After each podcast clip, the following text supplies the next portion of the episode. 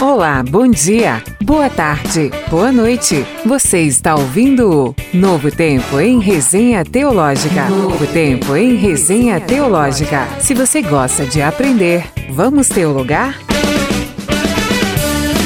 Olá, tudo bem com vocês? Já estávamos com saudades. Queremos agradecer a você que tem nos acompanhado nesses estudos. Abriremos espaço para conhecermos um pouco mais sobre os significados dos utensílios no interior do tabernáculo de Deus no deserto. O que representa o propiciatório e candelabro no interior do tabernáculo? Quais as revelações de Deus através do propiciatório e do candelabro encontrados no tabernáculo nos tempos de Moisés. Estas e muitas outras perguntas serão respondidas pelo nosso querido pastor e professor, pastor Francisco Rodrigues. Vamos conhecer um pouco sobre o nosso expositor de hoje. Pastor Francisco Rodrigues Ferreira é casado, escritor, professor e residente em Minas Gerais, sendo presidente da Congregação do Eterno em Iexuá. Que a Shalom do Eterno seja com todos. Olá, Fernanda. Aqui é o pastor Francisco Rodrigues.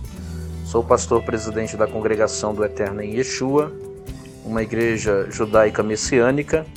É um prazer estar aqui nessa plataforma digital do podcast da Resenha Teológica Web. O tema de hoje é as revelações de Deus através do propiciatório do candelabro. Referência bíblica: Êxodo 25, capítulo 17, versículo 22 e 31 e 40. O propiciatório Êxodo 25, 17. Farás também um propiciatório de ouro puro. De dois covados e meio será o seu comprimento, e a largura de um covado e meio. Farás dois querubins de ouro, de ouro batido os farás. Nas duas extremidades do propiciatório, um querubim na extremidade de uma parte, e o outro na extremidade de outra parte. De uma só peça com o propiciatório fareis os querubins nas duas extremidades dele. Os querubins estenderão as asas por cima, cobrindo com elas o propiciatório. Estarão eles de faces voltadas uma para a outra, olhando para o propiciatório. Porás o propiciatório em cima da arca, e dentro dela porás o testemunho, que eu te darei. Ali virei a ti, e de cima do propiciatório, do meio dos dois querubins que estão sobre a arca do testemunho, Falarei contigo acerca de tudo o que eu te ordenar para os filhos de Israel. O candelabro.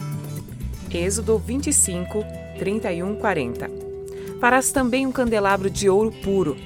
De ouro batido se farás este candelabro. O seu pedestal, a sua hastia, os seus cálices, as suas maçanetas e as suas flores formarão com ele uma só peça. Seis hastes serão os seus lados três de um lado e três do outro. Numa hastia, haverá três cálices com formato de amêndoas, uma maçaneta e uma flor. E três cálices com formato de amêndoas na outra hastia, uma maçaneta e uma flor. Assim, serão seis hastes que saem do candelabro. Mas no candelabro mesmo haverá quatro cálices com formato de amêndoas com suas maçanetas e com suas flores. Haverá uma maçaneta sob duas hastes que saem dele. Assim se fará com as seis hastes que saem do candelabro. As suas maçanetas e as suas hastes serão do mesmo. Tudo será de uma só peça, obra batida de ouro puro. Também lhe fará sete lâmpadas, as quais se acenderão para iluminar defronte dele. As suas espevitadeiras e os seus apagadores serão de ouro puro. De um talento de ouro puro se fará o candelabro com todos estes utensílios. Depois, segundo o modelo que te foi mostrado no monte. Pastor Francisco Rodrigues, mediante os textos expostos, nossos ouvintes gostariam de saber por que o propiciatório e o candelabro foram feitos de ouro e não de outro metal. Tradição oral, Talmud nos ensina que o metal mais nobre é, existente na ocasião e reconhecido pelos judeus, revelado pelo Eterno, era o ouro. O ouro não representava só a realeza, mas também a glória do Eterno. É, uma principal revelação que nós temos nas Escrituras sobre é, o ouro, né, relacionado aí na ocasião a o propiciatório e também o candelabro, diz respeito aquilo que nós chamamos de substância divina, é, que foi discutida essa substância divina entre alguns pais da igreja nos concílios, quando os mesmos trabalharam acerca do pai e do filho. Então houve uma discussão, um estudo e uh, eles tiveram nota e acesso ao entendimento dos judeus acerca é, do Machia e do Pai, que era representado ambos através exatamente do propiciatório, que representava o trono do Eterno, e o cartiçal, que representava o Machia. As duas únicas peças do tabernáculo feitas de ouro maciço eram exatamente o propiciatório e o tabernáculo, é, apresentando para o leitor a substância do Pai e a substância do Filho, onde nasce aí no Novo Testamento alguns textos que são de cunho judaico, de pensamento de hebreus, exatamente é, trazendo para os leitores da Brita da do Novo Testamento esse entendimento de que o pai tem a mesma substância do filho ou o filho tem a mesma substância do pai. E isso pode ser visto nessa representatividade é, do pai no propiciatório que representa o trono do pai e do cartiçal que representa o Machia uh, esperado em Israel. Para amadurecermos essa questão da pergunta 1, né, é, eu estou citando aqui para os irmãos Hebreus capítulo 1, verso 3, e vou trabalhar agora a semântica de algumas palavras. Porque o propiciatório e o candelabro foram feitos de ouro e não de outro metal? É, a principal razão era para trazer ao leitor a ideia do Pai e do Filho sendo os dois da mesma substância. Quando nós lemos Hebreus, capítulo 1, verso 3, diz: Ele que é o resplendor da glória. Essa palavra resplendor da glória no grego, apalgamos, apalgamas, perdão, quer dizer o quê? Brilho refletido. Então, o Cristo Machia, ele reflete o mesmo brilho do Pai. Ele recebe do Pai e ele manifesta esse brilho para aqueles que têm contato com ele. Um brilho recebido do Pai, como se fosse um espelho ou tivesse também o mesmo brilho que o Pai tem. Nesse caso, a glória do Pai passa pelo Filho, Machia, a ideia quer dizer ungido, recipiente de receber unção, e ele recebe do Pai, é, tendo ele estrutura, vamos colocar assim, estrutura física, corpórea, é, tendo a mesma estrutura do Pai, capaz de receber do Pai essa glória e refleti-la para toda a criação. Então, quando vocês leem esse texto de Hebreus, o resplendor da glória quer dizer o brilho refletido. Ok? Nesse mesmo versículo temos uma outra palavra. Bom, senhores, ó, lâmpada aí que João diz que é o cordeiro, é, can, é candeia, vela, que é colocada em um cartiçal, ou seja, o próprio cartiçal. É, eu vou apresentar outros textos aqui de Apocalipse que mostram que Yeshua é esse cartiçal. Então o cartiçal apontava, apontava para Yeshua, enquanto que o propiciatório apontava para o Pai. E todo o sistema do, do tabernáculo apontavam para o Pai e para o Filho pois o objetivo do filho é devolver a comunhão do homem, ao homem né, que foi perdido no Éden. É, se o homem tinha um caminho a ser percorrido, que era chegar no Santo dos Santos, na presença de Deus ali, que era representada essa presença na Arca da Aliança e especificamente no propiciatório. Ele precisaria então ter uma luz que clareasse o seu caminho. E a luz que se apresenta para clarear o caminho para que o homem consiga chegar até a presença do Pai é o Kartsal, é o Machia. Ele é a luz do mundo, ele é a luz dos homens, ele brilha nas trevas e ele, quando entra na vida de um homem, ele tira as trevas e proporciona né, um caminho claro para que o homem possa percorrer e chegar até o Pai. Por isso que ele é o caminho é, que nos leva ao Pai.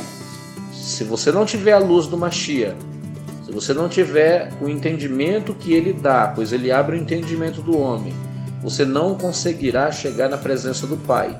diz respeito também a sacrifício, dentre outras coisas. Então, amados, o tabernáculo ele traz uma mensagem, ele representa o pai e o filho, cada um com uma função. O pai aguardando o retorno do homem até ele e o filho é, proporcionando através do sacrifício da sua luz, do seu conhecimento gerado, as pessoas se achegarem ao Pai. O texto que eu estou sugerindo aqui de Apocalipse é um texto que revela que o Cartiçal é o filho. Em Apocalipse 21, verso 22 e 23, Apocalipse é escrito em nível Sod, nível espiritual. É, você pode observar o Machia em nível Pshat, lá no Cartiçal, mas o Cartiçal era uma representação que apontaria para o mundo vindouro ou para os céus, o que tem lá em cima. E quando você vê, ou quando você lê o texto de Apocalipse 21, 22 e 23, onde João tem uma visão dos céus e ele está recebendo revelações do, do mundo vindouro, dos céus, por isso que a palavra é Apocalipse, né? Revelação. Você lê o seguinte, ó, nela, Apocalipse 21, 22, não vi santuário, porque o seu santuário é o Senhor. Então, o santuário representa o Senhor, o Deus Todo-Poderoso e o Cordeiro. Então, quebrando essa tese de que o tabernáculo, o santuário, representaria só Yeshua, né? O texto diz que e deixa claro para nós que a representação dele do santuário verdadeiro diz respeito ao Pai e ao Filho. Aqui nós não temos nem a figura do Espírito Santo sendo representada propriamente no tabernáculo, como João ensina, mas a representação do tabernáculo diz respeito, no versículo 22, ao Pai e ao Filho, ao Cordeiro. No verso 23 diz: A cidade não precisa nem do sol, nem da lua, para lhe darem claridade, pois a glória de Deus a iluminou e o Cordeiro é a sua lâmpada. A ideia da glória emanando do é, propiciatório e a ideia da lâmpada que é Yeshua é, doando esta luz. Veja como lâmpada está, como é que está no grego essa palavra lâmpada. Qual a relação do propiciatório com o candelabro no tabernáculo? O que eu quero trazer é um conhecimento judaico que alguns irmãos não têm. Eu estou aqui com o texto, eu estarei lendo para que vocês possam tomar nota. Eu não vou trabalhar com a ideia judaica da construção, como foi construído ou feito esse cartiçal e esse é, propiciatório. Mas eu quero trabalhar com vocês agora como a menorá ou cartiçal era preparado para o acendimento é, das velas. E esses detalhes vocês não vão ter tê-los é, na Bíblia, na Torá, mas na Torá oral. Então veja, vou ler para vocês. Geralmente um corrém acendia a menorá, corrém sacerdote. Somente um corrém podia limpá-la e prepará-la. Então só um sacerdote podia é, se aproximar do cartiçal e trabalhar nele, limpar o cartiçal e preparar. Todas as manhãs um corrém entrava na sessão é, do tabernáculo ou do templo sagrado e subia as escadas que conduziam a menorá tirava as cinzas de todas as lâmpadas, tirava os pavios queimados, colocando novos. Então, derramava azeite de oliva em cada lâmpada de um cântaro, que continha meio lug, que é aproximadamente 250 ml, ml de azeite de oliva, que no caso kasher, né, puro. É, ele fazia isso todas as manhãs mas não acendia a menorá até a tarde. Fazer outro áudio. A quantidade de óleo necessário para que ardessem até a manhã seguinte era calculada de acordo com a quantidade necessária para durar durante é, as longas noites de inverno. Contudo, a mesma quantidade era utilizada toda noite, até nas curtas noites de verão, e como resultado sobrava algum óleo na manhã de verão.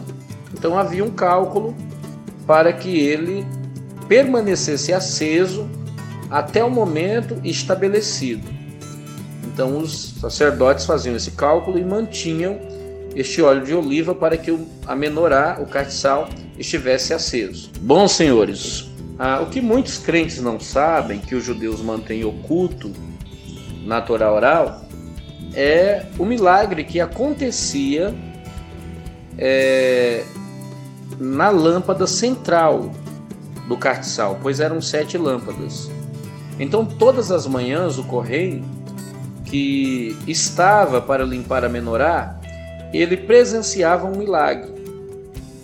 As sete luzes da menorá deveriam ter-se extinguido, pois o azeite que o correio havia acendido na tarde anterior não podia durar mais que 12 horas, gravem isso, mais que 12 horas, até a manhã seguinte. Porém, incrivelmente, incrivelmente sempre encontrava, quando ele chegava lá, a luz do meio das sete é, que nós tínhamos no cartiçal ainda acesa. Então a pergunta que se faz é: como isso era possível? Tratava-se claramente de um milagre, um sinal de Deus, para demonstrar aos judeus que sua divindade repousava no tabernáculo e que, para o cartiçal ficar aceso, este castiçal dependia daquilo que era o pavio que emanava do propiciatório. Vou fazer outro áudio. Então este mesmo correio, ele não tocava na luz do meio, mas limpava as outras seis lâmpadas e colocava novos pavios. O correio que é, entrava à tarde encontrava a luz do meio acesa Usava então esta luz para acender as outras seis luzes. Somente depois de fazê-lo, apagava a luz do meio, limpava as cinzas dessa lâmpada e voltava a acendê-la. A luz do meio manteve-se acesa assim, constantemente, segundo o testemunho dos judeus e dos sacerdotes, não apenas no, apenas no tabernáculo de Moisés, mas também no templo sagrado.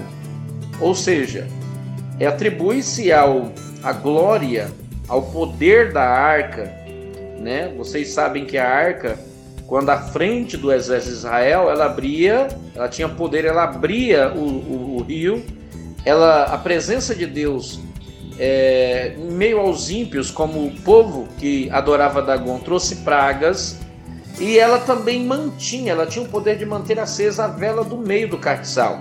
O cartiçal dependia do propiciatório da arca para se manter aceso. E este era um milagre notado, observado pelos judeus e registrados até hoje nos livros que nós temos como Talmud, Mishnah e Guimará e pregado entre os judeus o milagre do cartiçal.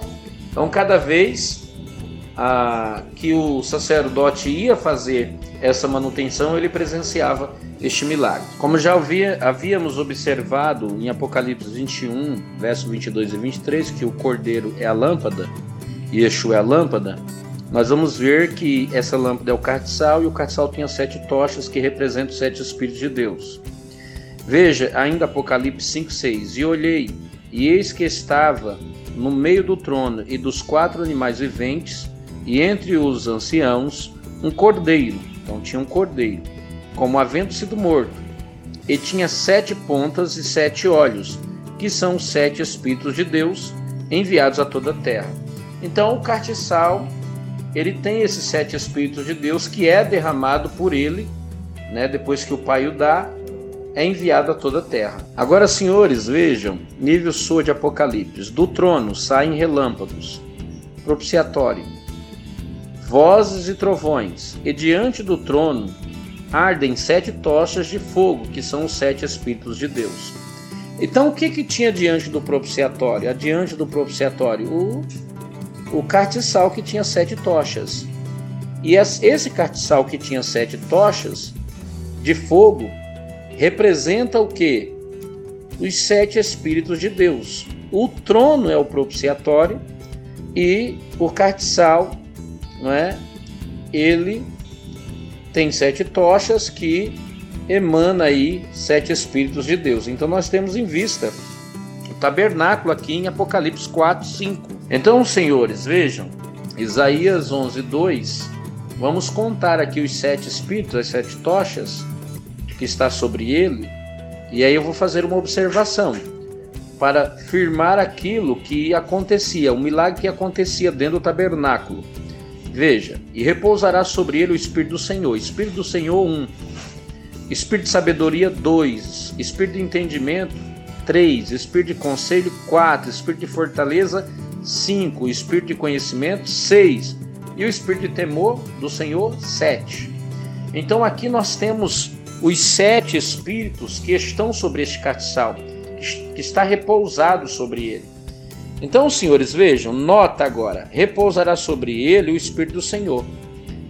É exatamente o que acontece com a lâmpada do meio. E Yeshua, o Mashiach, recebe unção do Pai. Ele foi para receber o Espírito do Pai. E o Pai é quem o alimenta com esse Espírito. O Pai é a fonte desse Espírito.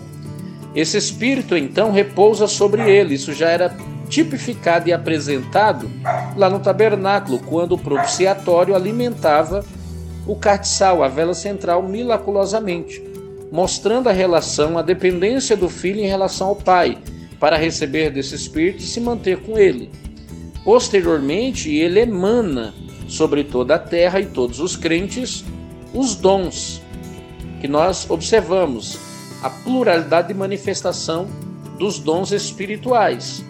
Ou seja, Yeshua recebe o Espírito, é alimentado por ele, como tipificado lá no tabernáculo, onde o, o, o propiciatório alimentava o cartiçal, e o cartiçal agora, com a sua lâmpada central acesa, ela reacende as outras seis lâmpadas, pro, é, é, produzindo assim luz para aqueles que precisam dessa luz.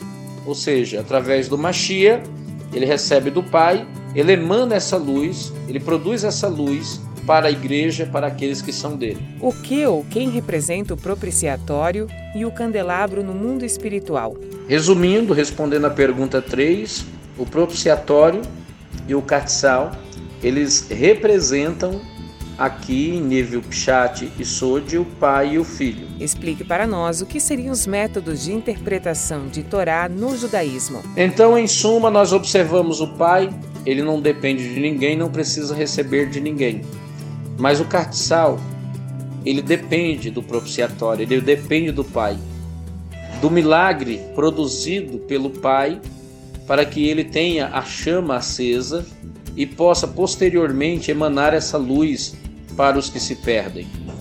Até mesmo para que o cartiçal seja, depois de apagado plenamente um período de ausência de, de óleo de oliva, lá em meio aos judeus, que representa a morte e a ressurreição de Jesus posteriormente, até mesmo nesse, nesse momento, nesse período, ele precisa do Pai para que o Pai o ressuscite, o reacenda novamente.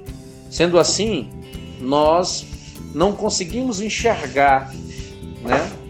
nem na, na Torá e nem nos profetas, como lemos em Isaías, um Machia que não tenha que receber do Pai o Espírito, para então, através desse Espírito, emanar aos homens na terra. Baru Hashem. E aí o pastor Alex Baru Hashem. Assim eu encerro, irmãos, já um pouco cansado, e se os irmãos quiserem podem abrir a sala e contestar aí a tese de hoje. Bom, senhores, quais doutrinas da teologia podem ser construídas ou influenciadas através da revelação de Deus, do propiciatório e do é, candelabro?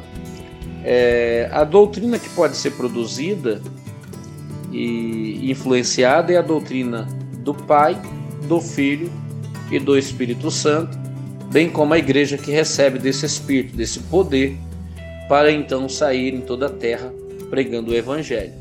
Essas doutrinas, elas são apresentadas já através do tabernáculos e evidenciadas posteriormente, né, através do Pai enviando seu Filho e capacitando ele com o seu poder, para que ele possa então distribuir desse poder a todos os homens na terra.